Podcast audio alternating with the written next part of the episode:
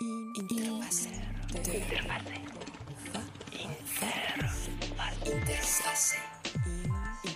Radio Educación presenta Interfase. Conecta tu mundo.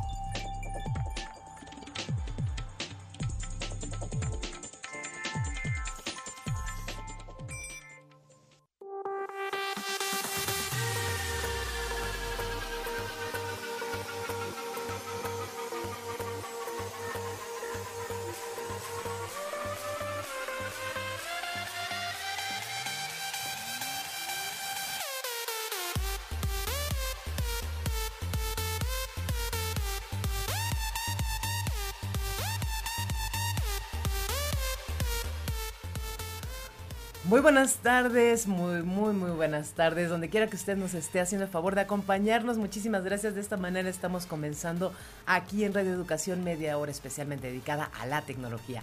Esto es 1060 Interfase. Yo soy Laura Viadas, Natalia Luna. Y hay que decirlo, Laura, con todo el punchis punchis, entrando con el ritmo en esta media hora dedicada a la tecnología. Gracias por acompañarnos en este jueves 27 de octubre. Estaremos media hora platicando sobre diversas noticias que han captado la atención de nuestros especialistas aquí de cabecera, como el máster Felipe Barús. ¿Cómo estás? Hola Natalia, hola Laura, un saludo a todo nuestro auditorio con el gusto de todos los jueves para platicar de tecnología. Y yo, pues estoy muy bien, encantado de estar aquí. Gracias. Y quien se encuentra en cada uno de los rincones de Internet donde usted preste su oreja, el Máster Ángel, buen día. Muchísimas gracias Natalia, Laura, Felipe, un saludo a todo nuestro público, exactamente, en cualquier rincón de Internet en donde esté. Y la música que escucharon de introducción hoy es particularmente significativa. Hoy es particularmente, sí, significativa. Les recordamos que estamos completamente en vivo transmitiendo desde la Ciudad de México. Si usted se quiere comunicar con nosotros vía WhatsApp, 52 12 33 29 15. Mándenos un mensaje, sus dudas, sus preguntas.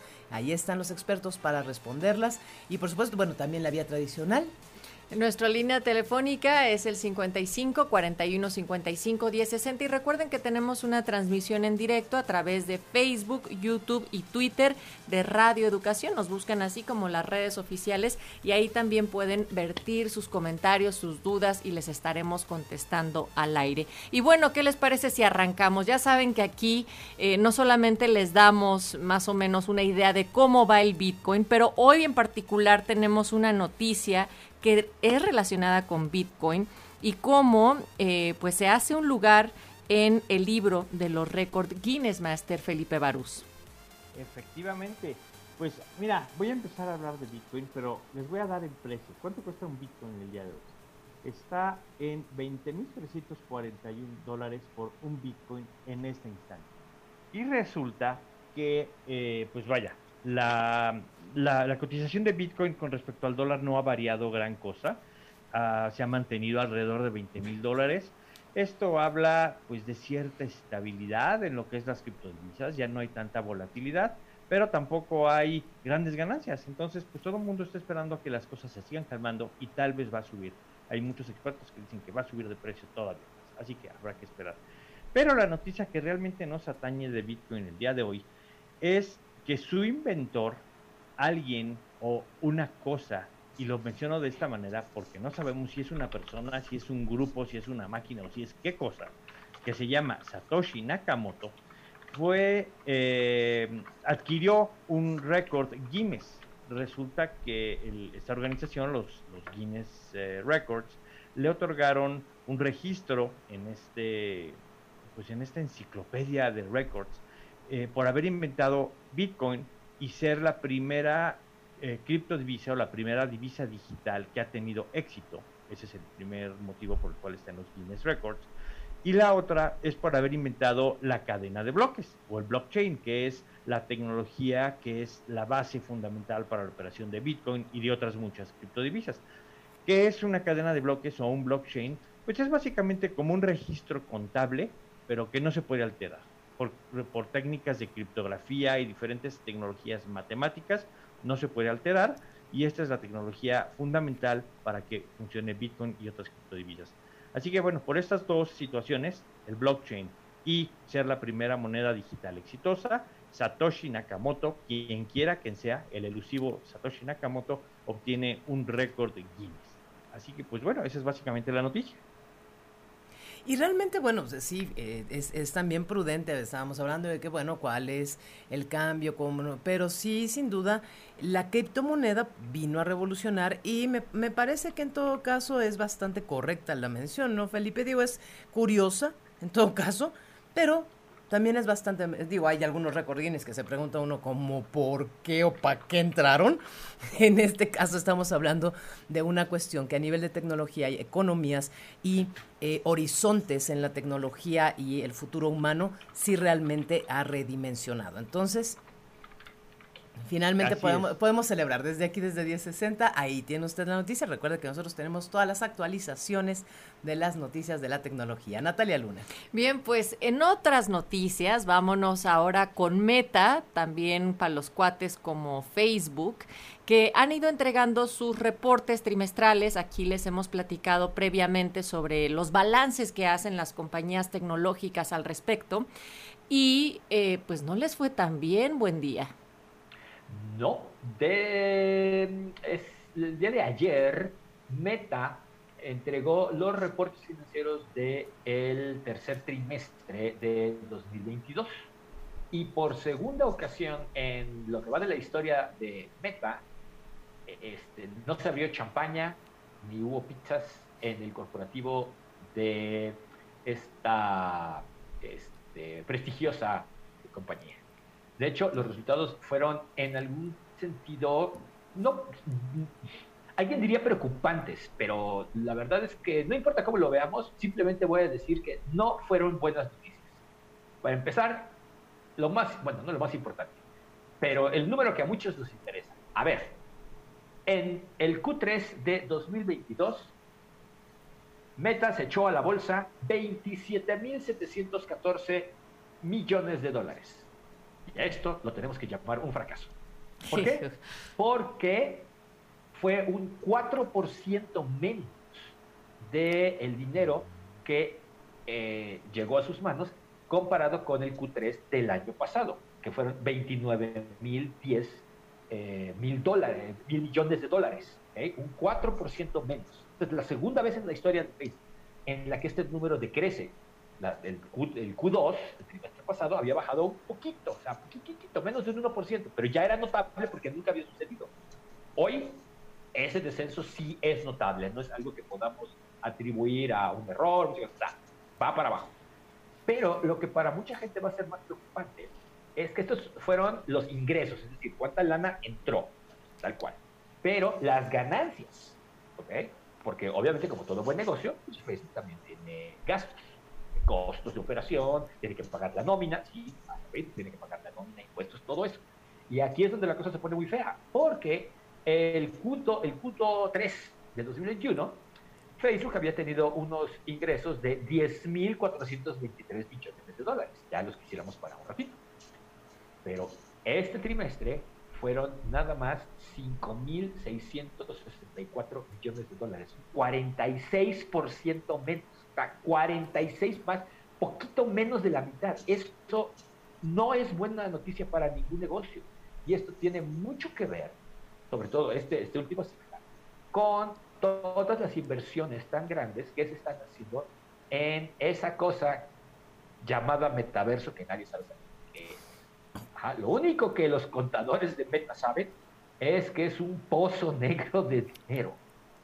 Obviamente los comentarios, los análisis han estado, han estado a la orden del día.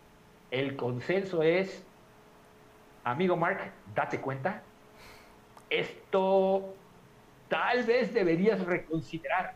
Hay algunas otras cosas que están saliendo mal, que han dejado de atenderse y que le están saliendo potencialmente mucho más caras en un corto y mediano plazo a la compañía.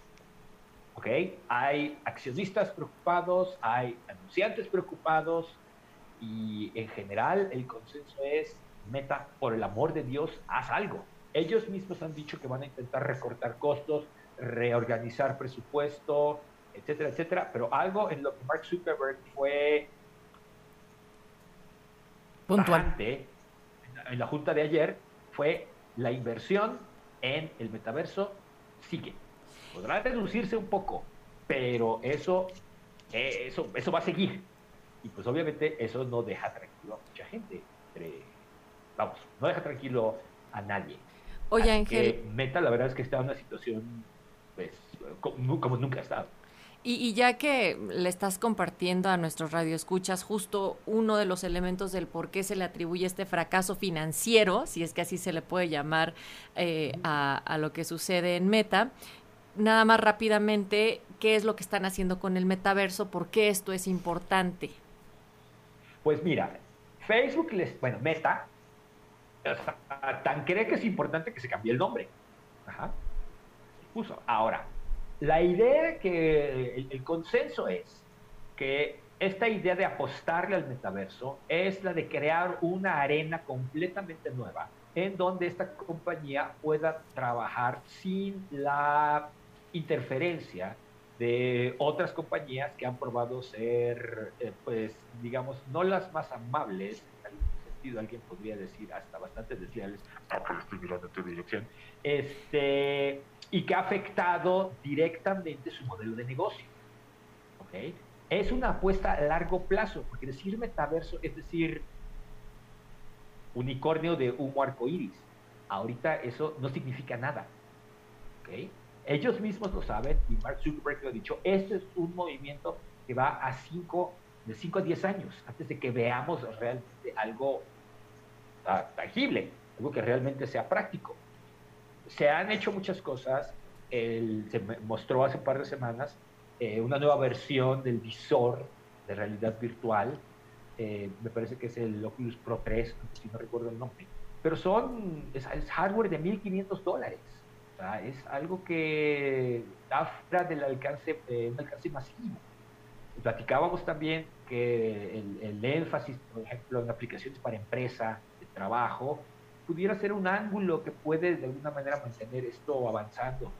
Pero aún así eso sigue siendo muchísimo especulación, sigue siendo todavía una, una carta Santa Claus y es probablemente una de las cartas a Santa Claus más caras que hemos visto en toda la historia de la tecnología. Que, pues, el desarrollo de todo esto es lo que se está comiendo las ganancias de, de Facebook. Por eso es lo que resulta preocupante y cosas que pudieran ser mucho más preocupantes, más apremiantes, pues parece que se están dejando de lado. Y luego, pues eso no nos deja tranquilos a muchos. Felipe Barús, adelante. Yo creo que vale la pena mencionar lo que otros ejecutivos de otras grandes empresas tecnológicas y como bien dice Ángel, tal vez archienemigos de Meta o Facebook, dicen. Y por ejemplo, uno de ellos es Tim Cook, el gran jefe de, de Apple dice que el metaverso es un sueño guajiro de una medianoche de verano de Zuckerberg, donde realmente eh, no va por ahí la industria, es algo que están queriendo imponer. Eh, gente de Google opina cosas muy parecidas. Entonces, como bien dice Ángel, ¿qué tanto esto es una evolución natural de la tecnología o qué tanto son invenciones que nos está queriendo imponer Zuckerberg? No lo sé, es algo que, hay que analizar, pero definitivamente les está saliendo caro, les está, les está haciendo perder mucho dinero y pues bueno, habrá que ver si la apuesta a largo plazo de, Meta y de Zuckerberg funciona con este asunto del metaverso, pero sí es algo que si a mí me preguntas personalmente, eh, es algo que quiero, deseo, vivo de él, lo uso todos los días, pues no, ni siquiera todavía entendemos qué es, cómo se come, cómo funciona, no es barato, por lo menos. En muchos lugares no se puede acceder a él por anchos de banda o por movilidad o porque los aparatos lo restringen. En fin, hay muchos eh, argumentos en contra de, del metaverso per se. Eso sin mencionar que, por supuesto, el metaverso, o como le queramos llamar a este ambiente virtual o mundo virtual, si es que lo podemos definir así, pues no es exclusivo de Meta por más que se quieran adjudicar y apropiar del nombrecito, no es exclusivo de ellos. Entonces, pues cada quien va, cada empresa puede y quiere y seguramente va a hacer su metaverso en el momento en que vean que, puede tener cierta viabilidad mm. comercial. Entonces, pues eso tampoco le ayuda al metaverso de Meta. No, finalmente es estamos... una situación problemática, ¿no? No, Es- Ángel, no sé si coincides Estamos conmigo. como de frente, sí, a, a una, a que se cumpla la promesa, ¿no? Esta panacea de si realmente, por un lado, metaverso se convierte en lo que se auguraba o lo que se espera que sea, y la otra es como bien plantea Felipe Barús, bueno, y si los demás también van a adoptarla o si no la estarían adoptando como modelo de. Ángel, buen día. Pues sí, la verdad es que de nuevo, todo esto es conjetura. Ahora, hay otras cosas que también resultaron favorables, que en otras circunstancias hubieran sido motivo de aplauso. Por ejemplo, los usuarios activos mensuales de todas las propiedades de Facebook subieron 4%. Ajá. Los usuarios mensuales activos de Facebook subieron 2%. Esto antes hubiera sido así como, ay, aplauso, champaña. Pero la verdad es que hoy en día queda ensombrecido por los resultados de ingresos y de ganancias. Que pues viene un Q4, típicamente hay una recuperación importante por todos los temas de Navidad, Black Friday, Claro. etcétera, etcétera. Pero aún eso se está viendo con algo de cautela, inclusive hasta con cierto pesimismo, dadas las circunstancias a- ahora sí que macroeconómicas y toda una serie de cosas. Pero la verdad es que Meta se encuentra en una situación pues menos que ideal, por decirlo generosamente. Ángel, Y eh, no son los únicos, y no son los únicos. en todo caso, ¿tú esperabas que en este informe se cumpliera la promesa de toda la, la, la grandiosidad de metaverso? O sea, ya, ya por equivocación. Eso va a pasar Exacto. hasta 2027, 2030. No esperemos tanto. Si es que cualquier, sucede. otra- cualquier, cualquier gente que les diga que eso va a suceder antes quiere venderles algo. Exacto, o sea, lo que- eh, eh, por, por eso que quería yo tu opinión de- per- personal, o sea, si al final estamos hablando de, bueno, es que eso ensombreció, el, eh, que, si el informe, bueno, pero realmente no había una expectativa de que se cumpliera una promesa que no estaba hecha para este informe. Está estructurado de otra manera, está estructurado a un largo plazo, quizá, y, y, bueno, aquí es en donde nuestros expertos ponen el, dedo en, en el renglón para ver cómo es esto que se entronca, si realmente va a ser un largo largo, largo, muy largo plazo y cómo es que se pudiera dar. Así que bueno, eh, realmente no había tal promesa que cumplir, sin embargo, sí hay promesas incumplidas. Felipe Barús, por favor, adelante con ese tema. Pues yo quiero hablar de tres grandes empresas tecnológicas que han hecho promesas y realmente no las han cumplido hasta la fecha. Y esto es algo muy común en el mundo de la tecnología, porque el crear ruido, el crear expectativa, a fin de cuentas crea negocio. Y como bien dice Ángel, a fin de cuentas todo esto influye en los resultados financieros de estas empresas. Pero bueno, voy a hablar de estos tres primero. El primero es Google. Google tuvo en México el pasado mes de junio un evento que se llamó Google for Mexico. Y es un evento donde platicaron sobre todo lo que están haciendo en México, cuáles son sus eh, expectativas de negocio, cuáles son las inversiones que están realizando en el país. Y una de las cosas que anunciaron aquí ese, en ese momento, en junio de 2022, fue el que iban a lanzar en México la cartera digital de Google, llamada Google Wallet. Todo el mundo se emocionó, nos emocionamos, debo decir, dije, ya vamos a poder pagar con nuestro teléfono en todos lados. Y pues bueno, es octubre y nada, no sale la cartera digital o la billetera digital de Google en México. La pregunta es, ¿por qué razón? Y podemos especular muchas cosas, si por cuestión de regulación gubernamental, de regulación con la Comisión Bancaria y de Valores, o porque no tienen listo el producto, no sé, podemos imaginar muchas cosas. La pregunta es, ¿por qué anunciarlo entonces si ya estaba listo? Esa es la primera. Y la otra es que yo creo que estas empresas deberían de por lo menos tener la mínima decencia con sus usuarios, sus clientes y los que utilizamos su tecnología, de emitir un comunicado y decir, oigan señores, está pasando esto, aguántenos un poquito más, sean pacientes. Y creo que eso los haría quedar muy bien y no dejar a todo el mundo, como dicen por ahí los pintores a los que se les cae la escalera, colgados de la brocha pintando el. Entonces, eso creo que está mal por parte de Google, que nos tengan en espera de algo que anunciaron y que es momento que todavía no sale. Caso 2, Samsung. Samsung resulta que en todo mundo, en todo el mundo literalmente, ya lo plantean como que está a la par de Google en términos de actualizaciones de sus teléfonos Android. Todo el mundo los felicita y les dice, ah, qué bueno que ya están actualizando mes a mes los teléfonos. Pues, ¿qué creen, señores? Se les olvida decir que en algunas regiones sí lo hacen, creo. En Corea del Sur, tal vez, porque, bueno, no conozco Corea del Sur, pero ahí es su casa matriz, supongo que lo harán. Aquí en México no. Aquí las actualizaciones se tardan dos meses o tres meses y en algunos dispositivos nunca o tardan mucho en llegar y pues tampoco se vale. Yo creo que los usuarios que gastan mucho dinero en teléfonos hoy día merecen y requieren por cuestiones de seguridad y otras cosas actualizaciones puntuales y precisas a la par de lo que está dictando el fabricante del sistema operativo, que en este caso es Android y que en este caso es Google. Entonces, creo que no se vale aplaudirles de algo que no están cumpliendo por igual en todo el mundo. Esta es la segunda parte. Y la última y tercera es Apple. Apple resulta que ha firmado en varias ocasiones el eh, comprometerse a utilizar conectores estándar, el famoso micro USB entonces, y ahora el USB-C. Bueno, pues resulta que en Europa los legisladores de la Unión Europea dijeron, de a partir del año que entra, todos los teléfonos que aquí se vendan van a tener que utilizar USB-C como medio para cargar el aparato. Y no solo los teléfonos, las tablets, los, videojuegos, las consolas y otra serie de aparatos, todos van a tener que utilizar USB-C. Si a mí me preguntas, yo creo que esto es una buena eh, decisión, puesto que estandariza las cosas, las hace que Natalia y yo nos podamos prestar el cargador de nuestro teléfono, que una familia pueda compartir diferentes cargadores, en fin, tiene muchas ventajas. A ver si Apple en esta ocasión de el adecuarse a estas normas y estándares y reglamentación que empieza por ahora en Europa y si salen a partir de 2023 o 2024 iPhones con USB-C en lugar del eh, Lightning Connector que utilizan hoy ya los iPhones. Pero ahí, sí, ahí sí va a ser como a ver, a ver si ahora sí cumplen con su promesa. Pues ahí, eh, a propósito de promesas.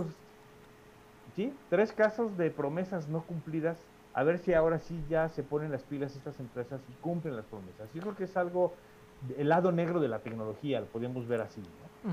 Y a ver si también después platicamos, Master, del cómo estaría funcionando eh, las billeteras digitales para quienes quieran empezar. Por ejemplo, existe la versión en Apple de Apple Pay, pero cuando no has utilizado estos métodos de pago podrían también ser eh, desconocidos y o algo que no tendrías la seguridad de utilizar de primera mano. Pero bueno, eso tal vez lo dejamos pendiente para, para otro programa. Mientras tanto, eh, siguiendo con el hilo de los informes trimestrales que se presentan por las distintas compañías, Laura, audiencias, pues eh, ahora Buen Día nos va a platicar sobre los resultados de YouTube, que tampoco están tan contentos.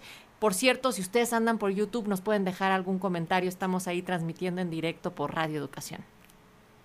Así es, Natalia. Pues hace un par de días, de hecho el martes, eh, Alphabet, que es la compañía que contiene a lo que muchos conocemos como Google, YouTube, también presentó sus resultados del tercer trimestre. Y también, a pesar de que en general en términos generales, fue un buen trimestre, es decir, la compañía como tal tuvo un 6% más de ingresos, bastante razonable. Ya si nos metemos al detalle, pues hubo cosas que no estuvieron tan bien, particularmente YouTube. YouTube tuvo una reducción del 1.9% en cuanto a sus ingresos de publicidad. ¿okay? Y esto es importante porque esto no le había pasado. Y de hecho muchos analistas pensaban que YouTube era hasta cierto punto eh, inmune a muchos de los problemas que se estaban enfrentando otras plataformas publicitarias, Meta, Snapchat, Twitter, eh, y pues no, resulta ser que tampoco, también le tocó. Y esto pues también es como una señal de que algo está pasando en el mundo de la publicidad, que es el motor de Internet, pues guste o no, Internet se mueve en gran medida, o muchas, la mayoría de estas plataformas, se mueve gracias a los ingresos publicitarios. Así que también YouTube le tocó, tampoco hubo fiesta ahí. Hay algunas razones para pensar qué, qué es lo que puede estar pasando. Por ejemplo, el tema de shorts, esos videitos cortitos verticales que están muy en boga, porque sí, básicamente es la copia de YouTube de TikTok. Mm. Eh, a pesar de que están eh, teniendo mucho éxito, a pesar de que están recibiendo un montón de vistas, no se pueden monetizar tan fácilmente. Todavía no hay un esquema de publicidad eh, tan eficiente para esta parte como la hay para los videos normales, los que hemos visto siempre de tienes que ver cinco segundos del video y después le das clic. Ya, ¿no? Eh, no existe tal cosa. Todavía se están explorando métodos de monetizar esta parte. Así que en gran medida también es eso. Sin contar también todas las circunstancias afuera de Internet que también están afectando todo esto. Así que pues, dos de las plataformas grandes, de hecho las más grandes de publicidad en medios sociales, pues no tuvieron los números que hubieran querido para este trimestre. Vamos a ver si el Q4 nos trae mejores noticias o si nos preparamos para un amargo 2020. Y es que hace unos momentos no ahondamos más en esto, pero también Felipe nos contaba sobre cómo Facebook, sus acciones eh, caen a valores del 2016. O sea, esto se suma a las pérdidas que ha venido acumulando esa empresa ligado a esta otra que nos estabas contando ahora de YouTube. Pero también, eh, Master Felipe, eh, se han anunciado otro tipo de USBs, el, el 4 eh, además con una nomenclatura que está un poco complicada. Tú cuéntanos de qué va esto. Por favor, la nomenclatura está, es hasta difícil mencionarla. Sí, es, es muy complicado entender las diferentes variantes de USB que hay. Mucho, muchas personas dicen, ah, es que mi teléfono tiene USB-C. Pues sí, pero eso nada más habla del enchufe físico. Toda la las señales y todo lo que va por el cable hasta el cargador o hasta el otro aparato en el otro extremo del cable no necesariamente son compatibles entre sí y esto es un, gran, gran, gran problema. Eh, incluso hay la posibilidad de descomponer, de quemar literalmente un aparato por conectarle el ah, cableado incorrecto, aun cuando sean conectores USB-C. Hay, hay situaciones donde empresas como Google con los teléfonos Pixel en un momento dado emitieron un comunicado diciendo, no se te ocurra ponerle otro cable porque vas a quemar el teléfono. Entonces, pues bueno, ya... es que ese no, a ver, pero es que no, eso no nos regresa entonces también al mismo problema de repente que tenemos, que acabamos de mencionar, sobre los USBs. Eh, que quieren ya instalarle a iPhone, a Apple, pues para todos sus dispositivos, para quitar el, el Lightning, que es uno chiquitito y luego que entre la división entre los distintos USBs, Felipe, explícanos eso.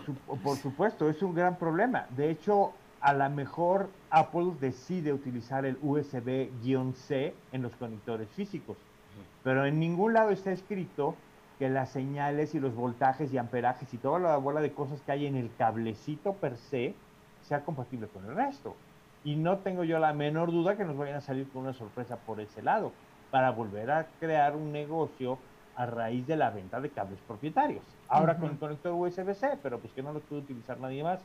Entonces sí, puede suceder. Por supuesto que nos lleva al mismo problema.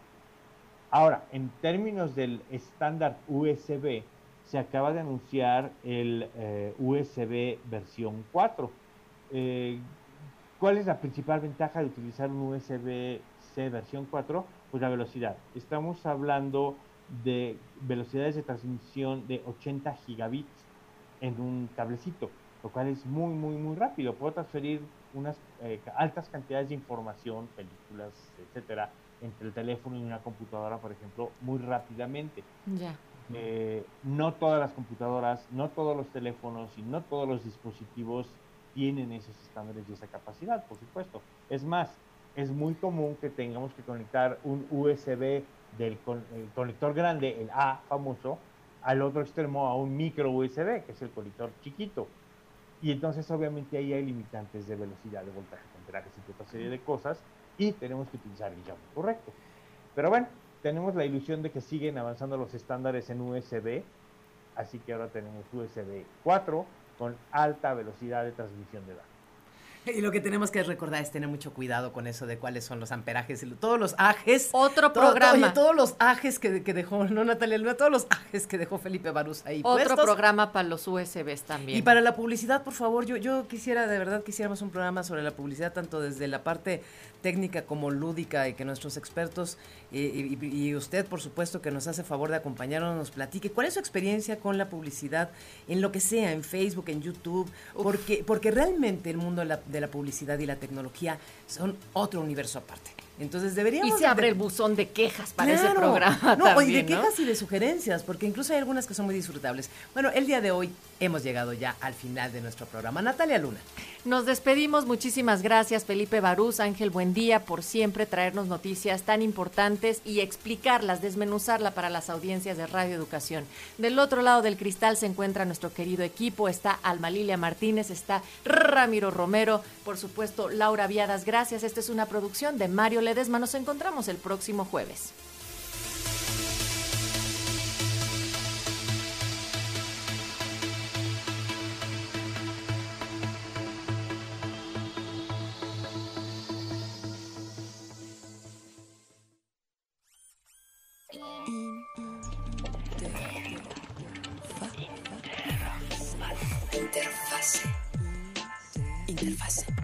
Escuchamos el próximo programa en Interfase. Conecta tu mundo.